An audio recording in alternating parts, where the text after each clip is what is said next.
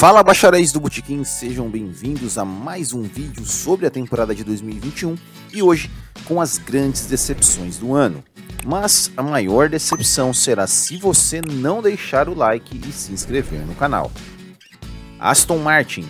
Depois de um ótimo ano de 2020, ainda como Racing Point, quando até venceu corrida e chegou em quarto no Mundial de Construtores, a Aston Martin prometia repetir o bom desempenho e quem sabe até evoluir ainda mais.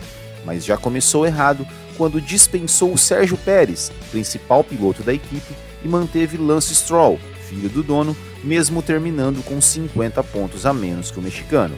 A equipe trouxe o tetracampeão Sebastian Vettel, que até teve alguns momentos de brilho, como em Mônaco, o pódio no Azerbaijão e o pódio na Hungria, que acabou em desclassificação depois da corrida. Muito pouco para quem sonha em ser grande. Yuki Tsunoda. O piloto japonês foi o terceiro lugar na Fórmula 2 em 2020, quando venceu três corridas e chegou à Fórmula 1 em 2021 com fama de piloto rápido e cheio de expectativas. Até fez uma boa estreia no Bahrein quando chegou em nono, mas depois disso o desempenho foi muito abaixo do esperado, sequer conseguindo passar por Q2 em algumas corridas.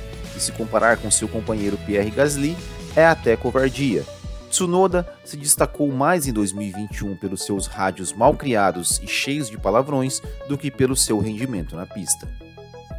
Daniel Ricardo depois da surpreendente saída da Renault, quando foi contratado a peso de ouro e ficou apenas duas temporadas, Daniel Ricardo foi anunciado na McLaren para correr ao lado de Nando Norris e muitos afirmavam que se tratava da dupla mais forte do grid mas enquanto Norris se destacava principalmente no início da temporada, o australiano tinha dificuldades em se adaptar ao carro, principalmente com os freios, e terminou fora dos pontos em nove corridas, o que comprometeu a luta da McLaren pela terceira posição no campeonato.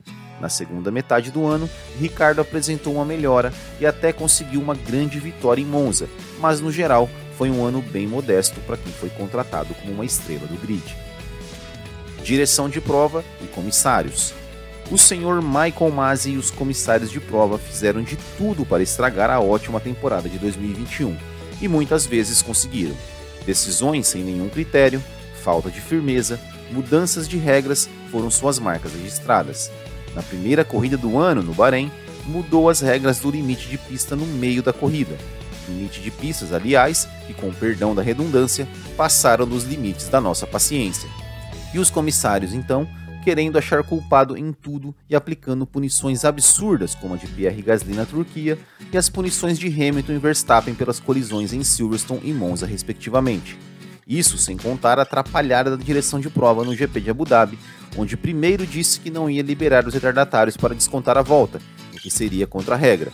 Depois mudou de ideia, mas quebrou a regra de novo ao não liberar todos e reiniciar a corrida. O GP da Bélgica a direção de prova foi tão ruim em 2021 que está presente em dois tópicos dessa lista. E sem dúvida, a maior decepção do ano foi as horas que fomos feitos de palhaços esperando uma corrida que nunca aconteceu. Primeiramente, graças a Pirelli, que é incapaz de fazer pneus de chuva para correr em situações extremas. E por fim, a direção de prova, que fingiu que aquilo foi uma corrida após três voltas atrás do safety car, onde distribuiu pontos e até fez cerimônia do pódio em um dos episódios mais patéticos da história da Fórmula 1.